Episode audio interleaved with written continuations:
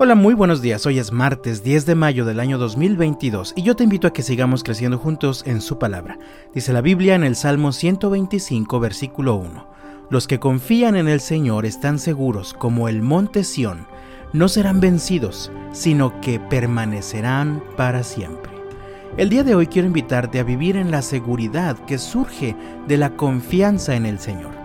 Los que confían en el Señor están seguros. Esta seguridad se basa en el carácter inmutable de Dios y en la fidelidad permanente del Señor.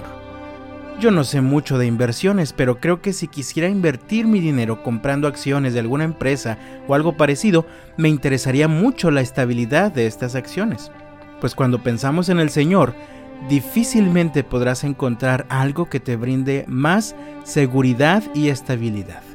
De tal manera que continúa el versículo 1, no serán vencidos, sino que permanecerán para siempre. La Biblia Dios habla hoy traduce los que confían en el Señor son inconmovibles. El salmista usa la figura de las montañas. En el versículo 1 menciona al monte Sión, que era un monte famoso para el pueblo de Israel. Pero podemos contextualizarlo de la siguiente manera. Piensa por un momento en el Cerro de la Silla. ¿Cuánto tiempo lleva ahí en el mismo lugar? ¿Por cuántos huracanes habrá sido golpeado? ¿Cuántas tormentas habrá resistido? ¿Cuántas sequías? Y permanece hasta hoy, y según parece permanecerá hasta que el Señor venga otra vez. De la misma forma, mi amado, cuando confías en el Señor, Dios te da la capacidad de permanecer firme en medio de toda circunstancia. Te pregunto, ¿vives el día de hoy una situación complicada? Por favor no dejes que la desconfianza te lleve a darte por vencido.